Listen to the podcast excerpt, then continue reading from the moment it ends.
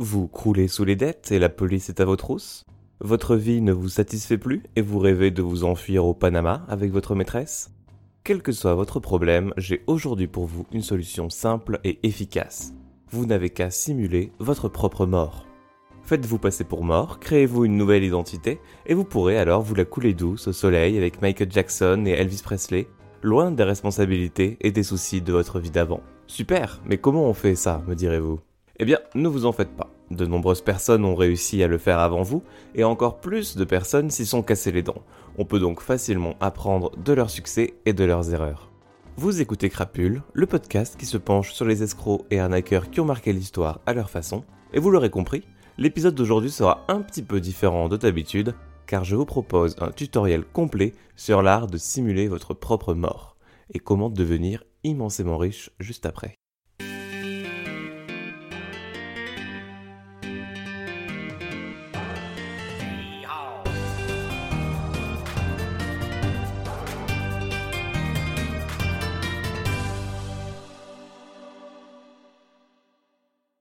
L'acte de simuler sa propre mort est aussi baptisé pseudocide.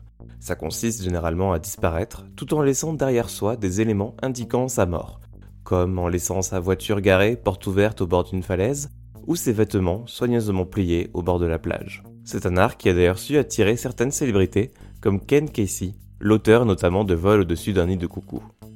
Alors qu'il allait être condamné pour possession de LSD, Ken a mis en scène son suicide avant de se planquer pendant 8 mois au Mexique. Il sera finalement arrêté et passera 5 mois en prison. Mais ce n'est pas vraiment un phénomène nouveau. Nous avons des traces de pseudocide remontant jusqu'au XVIIIe siècle. Et évidemment, on ne peut pas vraiment savoir combien de personnes ont réussi à simuler leur mort. On ne connaît que l'histoire de ceux qui se sont fait attraper ou se sont eux-mêmes dénoncés.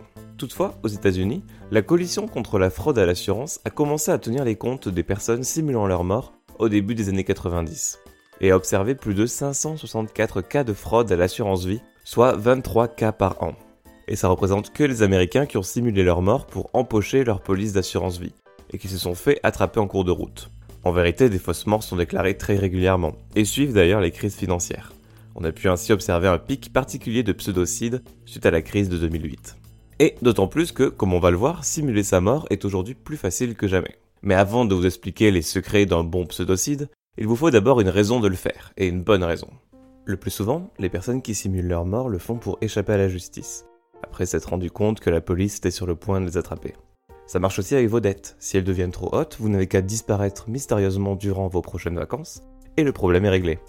Parce que, il faut le dire, les personnes qui simulent leur mort pour échapper à la justice sont plus proches du criminel en col blanc que de la petite frappe. C'est par exemple le cas de Samuel Israël III, financier véreux qui a fait perdre beaucoup d'argent à ses clients via un fonds d'investissement qui était en vérité une pyramide de Ponzi.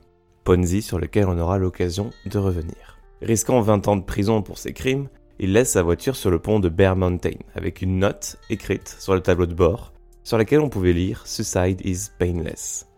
La police trouvera ça un petit peu trop gros pour être vrai et la compagne de Samuel va alors avouer l'avoir aidé dans sa mise en scène. Il sera arrêté quelques mois plus tard et condamné à 22 ans de prison. Mais une autre bonne raison peut être l'argent, tout simplement. Vous contractez une jolie assurance vie en votre nom, vous mettez en scène votre mort, et votre complice vient contracter la police de votre assurance vie. Alors, c'est de la fraude, certes, mais vous pouvez aussi voir ça comme une simple avance. Vous ne pouvez mourir qu'une fois, vous ne faites donc qu'avancer la date à laquelle votre assurance versera votre capital d'essai. Au-delà de ces deux raisons, pouvant justifier votre pseudocide, si vous êtes dans la catégorie des filous, d'autres personnes simulent leur mort pour fuir une vie qui ne les satisfait pas. Certaines personnes laissent leur famille, leur travail, leurs amis, mais aussi leurs regrets, leurs erreurs et leurs mauvaises décisions derrière elles, dans l'espoir de se redécouvrir et de redémarrer à zéro. Et plutôt que disparaître tout simplement et laisser leur famille dans un doute éternel, ces personnes préfèrent mettre en scène leur mort et laisser leur famille faire leur deuil. Et ce besoin de fuir sa propre vie peut toucher tout le monde, même la royauté.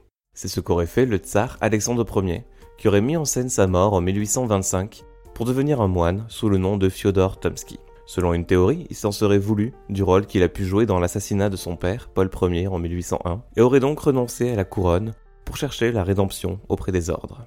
Alors je dis tout ça au conditionnel, parce qu'il s'agit ici surtout de rumeurs que beaucoup d'historiens jugent non fondées. Donc c'est une belle histoire, mais à prendre avec des pincettes. Mais simuler sa mort peut être aussi une affaire de cœur. vous permettant de rejoindre votre amant ou votre maîtresse sur une île déserte. Ida Eddy, par exemple, a simulé sa mort par amour. Un matin de 1879, les habitants de Boston apprennent dans la rubrique nécrologie de leur journal le décès d'Ida Eddy, alors âgée de 22 ans à la suite d'une maladie cardiaque. Mais la principale intéressée, Ida, qui était bien vivante, a appelé les journaux elle-même pour gronder les éditeurs du journal qui avaient publié l'annonce sans la vérifier. Et elle commence à faire courir la rumeur comme quoi c'était cette chippie de Jenny Bessom qui avait fait publier cette nécrologie. Ida avait en vérité organisé tout ça et fait publier sa propre nécrologie. Vous comprenez, son petit copain d'alors venait de la quitter pour Jenny Bessom. Elle avait donc imaginé un plan pour retrouver ses affections. Et son plan était à peu près malin. D'un côté, ça permettait de faire éprouver à son ancien amour la souffrance que serait une vie sans elle, tout en faisant porter le chapeau à sa nouvelle copine, la dépeignant comme une personne tout à fait immorale. Mais quand la police a enquêté sur l'affaire, ils ont rapidement conclu que tout cela avait été élaboré dans le but de détruire la réputation de Jenny Bessom. Ida Eddy a fini par avouer et a dû payer une amende de 100 dollars. Et on ne sait pas ce jour si la manœuvre lui a au moins permis de récupérer son chéri. Enfin, on notera que ce sont majoritairement des hommes qui mettent en scène leur mort pour des raisons financières ou romantiques. Les histoires de femmes ayant simulé leur mort sont plus rares, ou alors elles sont juste plus fortes et ne se font pas attraper. Et leurs motivations sont souvent pour fuir un conjoint violent ou un harceleur inquiétant. Mais peut-être faites-vous partie de ce club très fermé de personnes qui veulent simuler leur mort car le devoir les appelle. De nombreux espions et agents secrets ont dû mettre en scène leur décès pour pouvoir mener à bien leur mission. C'est aussi le cas du journaliste et écrivain russe Arkady Babchenko qui a fait croire au monde entier à sa mort. Menacé de mort par un sbire du Kremlin, pour ses positions très anti-Poutine, Babchenko était sur le point d'être assassiné. Les services secrets ukrainiens l'ont alors aidé à mettre en scène son assassinat, qui a ensuite été très médiatisé. Le mensonge n'a duré que 24 heures, le temps d'interpeller le tueur à gages recruté par les services spéciaux russes, envoyé pour abattre Arkady. Et dès le lendemain, le journaliste tenait une conférence de presse pour annoncer au monde qu'en fait, il était bien vivant. Dans tous les cas, si vous êtes résolu à simuler votre mort, assurez-vous que ce soit pour les bonnes raisons et pas pour un simple caprice comme l'a fait le Lord Timothy Dexter. Timothy Dexter, c'était un mythomane en puissance, désirant plus que tout se faire intégrer à une haute société anglaise qui pourtant le méprisait en retour. Car si Timothy avait réussi à faire fortune, plus grâce à la chance que par son sens des affaires, il n'était pas issu d'une grande famille, et n'était pas vraiment le couteau le plus affûté du tiroir. Il disait par exemple à qui voulait bien l'entendre que sa femme était morte, bien qu'elle soit toujours en vie, et que la femme qui fréquentait son manoir n'était autre que son fantôme. Et un jour, Timothy a tout bonnement décidé de simuler sa propre mort pour voir comment les gens réagiraient. Environ 3000 personnes ont assisté à sa vie mortuaire, et quand il a vu que sa femme ne pleurait pas, il a révélé le canular et fait battre sa femme pour ne pas avoir suffisamment pleuré sa mort. Bref, Timothy Dexter, une charmante personne comme on n'en fait plus. Enfin, on notera aussi ce club de foot irlandais, le Ballybrack Football Club, dont un des managers a annoncé le décès d'un de leurs joueurs dans un accident de voiture pour faire repousser un match alors que les autres clubs de la ligue se sont mis à porter des bandes noires sur leurs maillots et observer une minute de silence avant les matchs en signe de respect, la ligue est rapidement devenue méfiante lorsqu'elle a appris que le corps du joueur avait déjà été ramené par avion dans son Espagne natale. La ligue a rapidement dévoilé la supercherie et le manager a dû quitter le club tout plein de honte et de disgrâce. Bon, maintenant que vous savez pourquoi vous voulez simuler votre mort, il reste maintenant à répondre à la grande question comment est-ce qu'on fait? Il y a d'abord quelques prérequis avant de se lancer dans le pseudocide game. Être en bonne santé est important, et surtout ne pas être dépendant d'un traitement médical difficile à obtenir. Avoir suffisamment d'argent de côté pour pouvoir vivre au moins un an ou deux vous facilitera également la tâche. Et si vous souhaitez simuler votre mort pour empêcher votre assurance vie, attention à ne pas y avoir apporté de modifications durant les deux années précédentes, c'est-à-dire la période contestable qui va automatiquement élever des doutes auprès de votre organisme d'assurance. Ensuite vient l'étape la plus dure et pourtant cruciale qui est de mettre en scène votre mort. Pour que ce soit viable, il vaut mieux un scénario où le corps ne peut pas être retrouvé, typiquement la noyade. Bon, sauf que cette méthode a été tellement utilisée que les compagnies d'assurance ne se laissent que rarement duper. Privilégiez alors plutôt une disparition euh, lors d'une longue randonnée, par exemple. Ou alors, si votre sens de la morale est proche du niveau de la mer, vous pouvez simplement attendre la bonne occasion un raz-de-marée, une inondation, un séisme, bref, un incident qui cause beaucoup de morts et beaucoup de confusion auprès des autorités qui doivent gérer tout ça. C'est l'occasion parfaite pour ajouter votre mort à la liste. C'est précisément ce qui s'est passé suite au 11 septembre. Alors que le monde entier était effaré face aux attentats et qu'une nation entière pleurait ses morts, certaines personnes y ont vu l'opportunité de disparaître facilement. On comptait alors plus de 6000 rapports de personnes disparues, tandis que le décompte officiel de vies perdues suite aux attentats s'élevait à 2801. Sur les plus de 3000 personnes restantes, au moins 44 étaient liées à des personnes qui étaient soit encore vivantes, soit qui n'existaient pas. Et c'est sans compter les nombreuses personnes qui ont tenté une fraude sans s'être fait attraper. La plupart de ces fraudes n'étaient pas liées à des personnes qui ont voulu simuler leur propre mort, mais plutôt celles d'un proche fictif pour recevoir de l'argent des compagnies d'assurance et des organismes de charité. C'est le cas de Cyril Kendall. Juste après les attaques, Cyril a reporté la mort de son plus jeune enfant, Wilfred, 29 ans, qui était dans une des tours jumelles pour un entretien d'embauche. Cyril a collecté près de 120 000 dollars de la part de la Croix-Rouge et 40 000 venant d'autres organismes caritatifs, avant que l'unité en charge des fraudes ne s'intéresse à lui. Les autorités ont alors demandé à Cyril de leur faire parvenir une photo de son fils, ce qu'il fait en leur présentant une photo de lui bien plus jeune, prise dans les années 60 en noir et blanc. Cyril Kendall essayait tout simplement de se faire passer pour son propre fils inexistant. Anecdote qui a dû bien faire rire ses camarades de prison, dans laquelle il a fini, bien évidemment. Et des histoires comme ça, il y en a eu malheureusement beaucoup. Mais parmi toutes ces morts inventées, Stephen Long est la seule personne à avoir reporté sa propre mort durant les attentats. Il venait de s'inventer une vie de trader indépendant chez Cantor Fitzgerald, disparu depuis les attaques. Enfin, c'est ce qu'il a lui-même raconté quand il s'est fait passer pour ses deux frères fictifs, Jeffrey et William Long, dans une tentative de se procurer un certificat de décès. Le vrai Steven avait eu quelques déboires avec la justice et a vu dans le 11 septembre l'occasion de vider son casier et de démarrer une nouvelle vie sous une nouvelle identité. Mais en février 2002, cinq mois après sa mort, Steven est arrêté et condamné à 4 ans de prison. Si vous avez le sens du détail, vous pouvez sinon essayer de vous trouver une doublure, un cadavre à faire passer pour le vôtre. Si vous essayez d'encaisser une police d'assurance vie et que vous êtes pressé, il vous faudra ce cadavre. Car sans lui, la plupart des compagnies d'assurance attendront 7 ans avant de verser l'indemnité. Et pour ça, vous n'avez qu'à faire comme Hector Mendoza, businessman américain originaire des Philippines. En 2001, dans un hôtel de Manille, lors d'une soirée jeu d'argent, une dispute a lieu et Hector se fait poignarder. Il saigne jusqu'à en mourir, son corps est amené à la morgue locale. Sa femme prend l'avion depuis Los Angeles pour identifier son cadavre. Elle organise ensuite l'enterrement, le corps est incinéré et envoyé aux États-Unis dans la journée. Et le soir même, Madame Mendoza retrouve son mari pour un dîner dans un restaurant chic de Manille. Alors quelqu'un est bien mort ce jour-là, mais c'était pas Hector Mendoza. Ce qui s'est passé ce soir-là, c'est le fruit d'un plan bien huilé, organisé longtemps à l'avance pour récupérer l'argent de son assurance vie. Hector et sa femme ont simplement attendu qu'un homme local meure de violence, à un âge pas trop vieux, et dont la description devait correspondre au physique de Mendoza. Même âge, même poids, même couleur de cheveux, etc. Madame Mendoza a donc identifié le corps d'un poivreau local, comme celui de son mari, pour recevoir son certificat de décès. Et pour les compagnies d'assurance, ce genre de stratégie n'est malheureusement pas rare. Il existe tout un marché noir de morgue où vous pouvez acheter un corps facilement et pour pas cher, pour vos envies de pseudocide.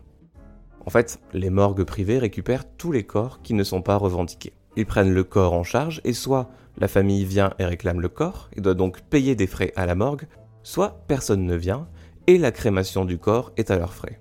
Donc en allant dans une morgue pour réclamer un corps dont personne n'a voulu jusque-là, vous rendez en vérité un fier service à la morgue. Et donc logiquement, dans certains pays, le pseudocide est devenu un vrai business, jouant sa part dans l'économie locale. On peut s'y procurer un témoignage de témoin ou la signature d'un docteur sur son certificat de décès. Dans des pays comme Haïti ou le Nigeria, vous pouvez ainsi vous acheter un death kit pour quelques centaines de dollars comprenant un faux certificat de décès, un permis d'enterrement, des photos de votre tombe et même une vidéo de votre enterrement avec des acteurs en train de pleurer. Et pour simuler sa mort avec faux papiers et faux cadavres, il vous faudrait compter une enveloppe de 5000 dollars aux Philippines.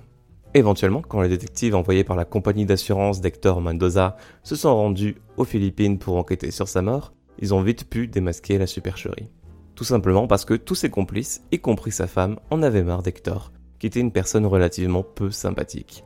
Ses complices n'ont donc pas hésité à leur amener Hector vivant en échange de 10 000 dollars. Vous l'aurez compris, bien choisir ses complices est tout aussi important, et soyez leur reconnaissants. Après tout, vous leur devez la mort. Bon, maintenant, que vous soyez noyé ou assassiné aux Philippines, c'est bon. Vous venez de mettre fin à votre vie d'avant et êtes officiellement déclaré comme mort. Il est temps maintenant de vous consacrer à l'après, votre vie après la mort. Et s'il y a une personne qui peut vous donner des conseils sur ce sujet, c'est John Darwin. Le 21 mars 2002, John Darwin est porté disparu en mer du Nord. aperçu pour la dernière fois à bord de son canoë au large de Seaton Carew, au nord-est de l'Angleterre. Un hélicoptère et cinq bateaux de sauvetage sont lancés à sa recherche, mais ne retrouveront que sa pagaie et son canoë rouge à la dérive. Et je pense que vu le fil rouge de l'épisode, vous l'aurez déjà compris, John n'était pas en train de couler au fond de la mer, mais plutôt occupé à se la couler douce sur une plage un peu plus loin. Avant d'alerter les secours, Anne Darwin, la femme de John, l'a récupéré sur une plage déserte pour le conduire jusqu'à la région isolée de Lake District où John allait commencer sa nouvelle vie. Pendant que les autorités enquêtent sur la disparition de John et que sa femme joue l'épouse inconsolable auprès des médias, il campe clandestinement sur la côte de Silos pendant près de deux mois, se nourrissant d'haricots en conserve et de barres de céréales. Auprès des quelques passants qu'il croisait, il se faisait passer alors pour un ornithologue qui campait ici pour observer les oiseaux. Pour communiquer avec sa femme pendant cette période, il l'appelait via une cabine téléphonique et prenait toujours une voix plus grave, se faisant passer pour un locataire potentiel, au cas où la police était près de sa femme. Cette période lui a aussi permis d'entamer sa transformation physique. Il laisse pousser sa barbe, perd beaucoup de poids, se met à boiter et s'achète une paire de lunettes à verre teinté. Si bien que deux mois plus tard, quand sa femme revient le chercher, elle ne le reconnaît même plus. John Darwin réintègre ainsi le domicile conjugal en toute discrétion. Dans leur grande maison, face à la mer, le couple aménage une pièce secrète qui permet au mari de disparaître quand il y a de la visite. John, à la base, il était gardien de prison. Anne, réceptionniste dans un cabinet médical. Ils ont des revenus modestes, mais John rêve plus grand. Il se met alors à acheter de nombreuses propriétés que le couple met en location, multiplie les emprunts et peu à peu croule sous les dettes. Il ne leur restait donc qu'à simuler le décès de John pour que Anne puisse empocher l'argent de son assurance vie. Et le 10 avril 2003, un peu plus d'un an après sa disparition, un magistrat délivre finalement un acte de décès concluant à la mort de John, permettant à Anne d'empocher les 250 000 livres sterling de l'assurance vie. Pendant ce temps, John se fabrique une nouvelle identité en se procurant l'acte de naissance d'un enfant décédé en 1950, John Jones. Comme lui, il est né la même année et surtout il partage le même prénom, ce qui facilitera grandement son quotidien.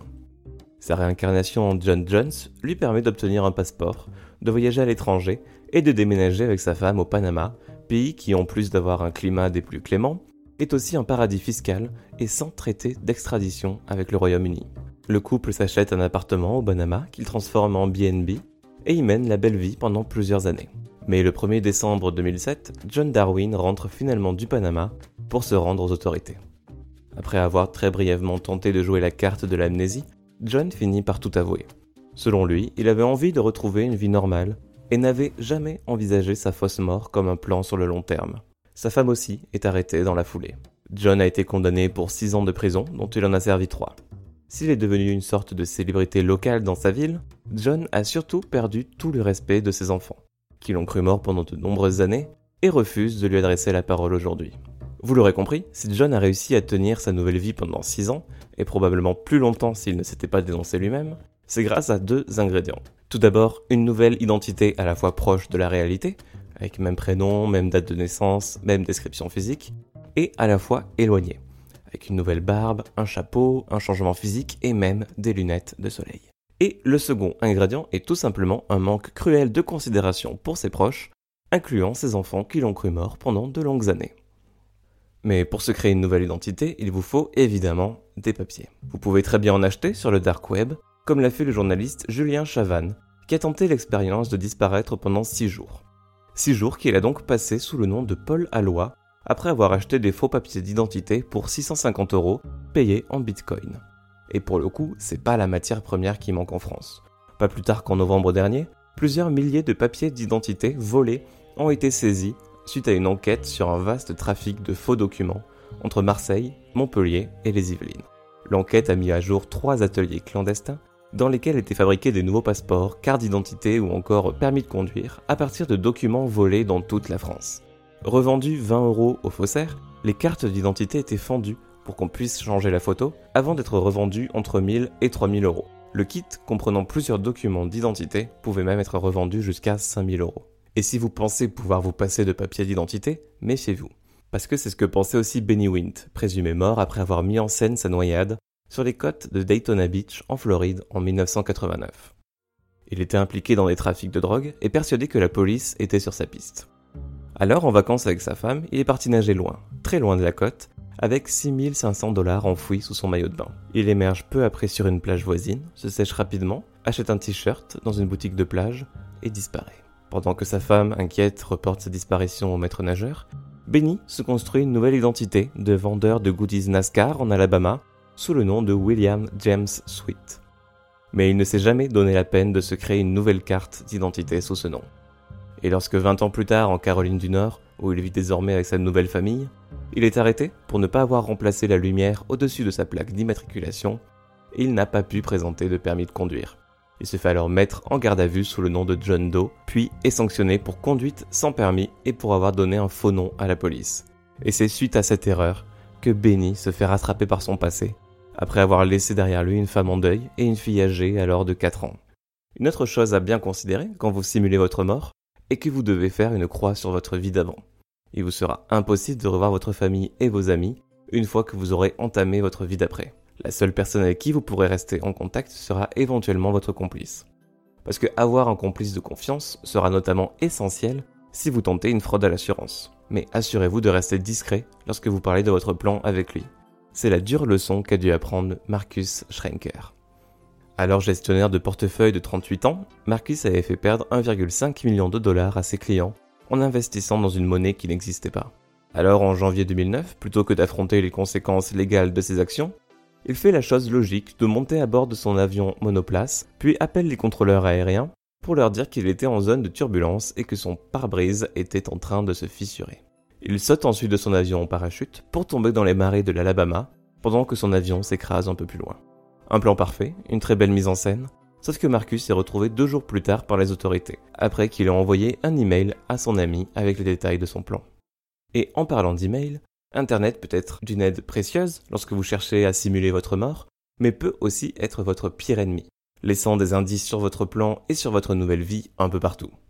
Évidemment, il faudra dire adieu à vos abonnés Instagram et Twitter et conserver une présence nulle sur les réseaux sociaux. Vous pouvez par contre utiliser Internet à votre avantage, en créant plusieurs fausses pistes pouvant faire perdre un temps précieux aux personnes qui voudraient vous retrouver. En tout cas, ne faites pas comme Patrick McDermott. Cet Australien a simulé sa mort lors d'une longue sortie de pêche en 2005. Il avait affrété un bateau et serait soi-disant tombé par-dessus bord durant la nuit, se noyant sur les côtes de Los Angeles. Il avait quelques jours avant déclaré faillite et était en pleine rupture avec Olivia Newton-John, l'actrice de Grise, oui. Il avait besoin d'un nouveau départ et s'était donc arrangé pour que 100 000 dollars de son assurance vie soient envoyés à son fils complice. Mais un groupe de détectives privés a réussi à retrouver McDermott quand ils ont remarqué un cluster d'adresses IP venant de Puerto Vallarta, au Mexique, qui visitait un site dédié à la recherche de Patrick McDermott. Bref, si vous simulez votre mort, évitez de passer votre temps à rechercher votre nom sur Google.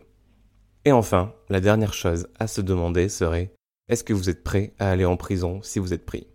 Parce que oui, je vous donne plein de conseils, mais vous vous demandez sûrement, est-ce que tout ça est bien légal? Eh bien, oui et non. Tout dépend si vous commettez une fraude, une fois que vous êtes faussement mort.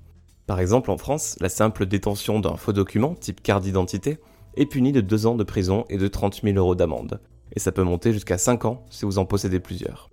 Dans le cas d'une fraude à l'assurance, ce sera jugé comme de l'escroquerie délit passible d'une peine de 5 ans de prison et de 375 000 euros d'amende. Mais les cas de pseudocide en France sont assez rares. Le dernier que j'ai pu identifier date de 2014, lorsqu'un homme de 26 ans a simulé sa mort pour échapper à la police. Récemment sorti de prison pour escroquerie et abus de faiblesse dans des affaires de vente de panneaux solaires frauduleuses, il venait à nouveau de recevoir une convocation de la justice pour purger une peine de prison de 5 ans pour escroquerie. Peu enclin à l'idée de retourner en prison, il vole tous les papiers d'un de ses proches, incluant un certificat original de naissance, nécessaire pour remplacer auprès des administrations l'ensemble des documents officiels déclarés comme perdus. Avec sa nouvelle identité, il réussit à obtenir un emploi d'agent de sécurité dans un magasin, emploi habituellement interdit à une personne avec un casier judiciaire. Et pour essayer de continuer à vivre sa nouvelle vie, il décide en septembre 2014 de se faire passer pour mort. Il publie son avis de décès dans les pages locales de Ouest France, dans l'Orne, mais quand sa grand-mère cherche une confirmation de sa mort auprès des pompes funèbres, le voleur d'identité est démasqué. L'homme est retrouvé et sera condamné à deux ans de prison supplémentaire. Mais les fraudes à l'assurance vie prennent parfois la forme de cas complexes à résoudre pour la justice.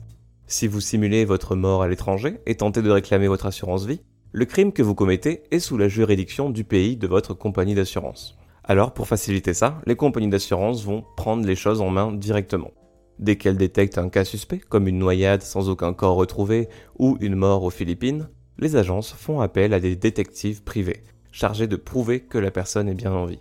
Une fois que les assurances obtiennent une preuve que vous êtes bien vivant, elles vont alors rejeter la demande de votre complice sans verser l'argent puis s'arrêter là, sans déposer de plainte à votre encontre. Ce phénomène est surtout présent aux États-Unis. Lorsque j'ai contacté quelques agences de détectives privées françaises pour leur demander si elles avaient été confrontées à ce type de cas, certaines m'ont répondu que malgré toutes les choses bizarres qu'elles ont pu voir au cours de leur carrière, elles n'ont jamais été confrontées à cela, en raison d'un système français un peu plus strict que celui des Américains. Toutefois, il existe des situations où simuler votre mort peut être considéré comme légal, dès lors que vous ne produisez aucun faux document ou ne tentez pas de frauder. C'est d'ailleurs légalement plutôt simple de disparaître volontairement lorsqu'on est un majeur français.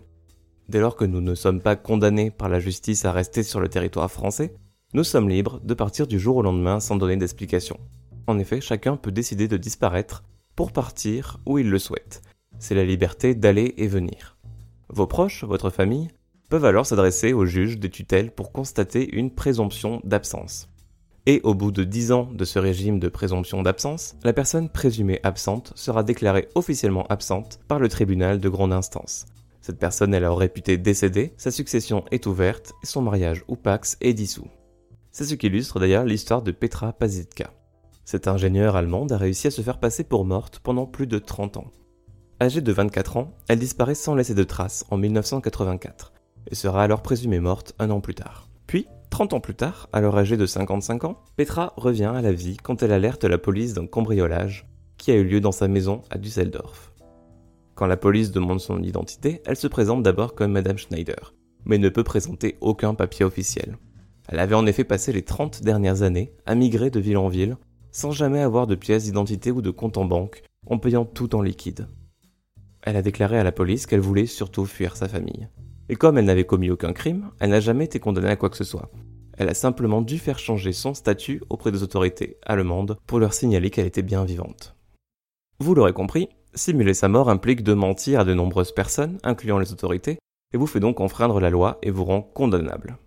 Disparaître en revanche est tout à fait légal, et évidemment, un marché s'est construit autour de la disparition volontaire.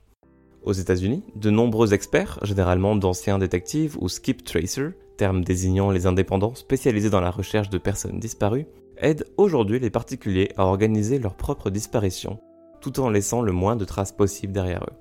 Ces experts vont apprendre alors à leurs clients à mener leur nouvelle vie, tout en créant autour d'eux de nombreuses fausses pistes pour compliquer la tâche à ceux qui voudraient les retrouver. C'est un phénomène encore plus présent au Japon, où 90 000 personnes choisissent chaque année de disparaître. Surnommés les évaporés, ces personnes disparaissent pour fuir des dettes trop importantes ou des mariages malheureux, et se tournent vers des agences qui les aident dans ce processus. Ces agences, appelées les déménageurs de nuit, aident les personnes qui veulent disparaître à se retirer discrètement de leur vie et peuvent les héberger dans des lieux secrets. Ce phénomène n'est pas nouveau, ça remonte jusqu'aux années 60, où le taux de divorce était très faible au Japon, si bien que certaines personnes jugeaient qu'il était plus facile de disparaître plutôt que de passer par une procédure de divorce formelle et compliquée. Évidemment, disparaître n'est que rarement la bonne solution, et simuler sa mort encore moins. Les séquelles psychologiques sont nombreuses, autant du côté de la personne qui disparaît qu'auprès des personnes qui elle laisse derrière. Et si un jour l'envie de disparaître vous vient, le mieux reste d'en parler autour de vous et de vous faire accompagner par un professionnel compétent. Et c'est sur cette note un peu plus sérieuse que se termine notre épisode d'aujourd'hui. Si le sujet des pseudocides vous intéresse, je vous invite chaudement à lire Playing Dead de la journaliste Elizabeth Greenwood. Malheureusement disponible qu'en anglais, c'est un livre très intéressant qui m'a beaucoup aidé pour écrire cet épisode. La journaliste y fait vraiment le tour de la question des pseudocides en allant à la rencontre des personnes qui ont mis en scène leur mort, mais aussi à la rencontre des personnes qui ont été laissées derrière. Elizabeth Greenwood est même allée jusqu'à se procurer son propre certificat de décès aux Philippines, dans un process qu'elle décrit très bien dans son livre. Si cet épisode vous a plu, n'hésitez pas à le partager autour de vous, mettre des étoiles sur les réseaux euh, de podcast. Vous pouvez retrouver Crapule sur Twitter où euh, je parle un peu de l'actu du podcast et euh, des différents sujets que j'aborde. Et merci d'avoir écouté jusqu'ici. Et je n'ai plus qu'à vous dire à très bientôt pour un prochain épisode.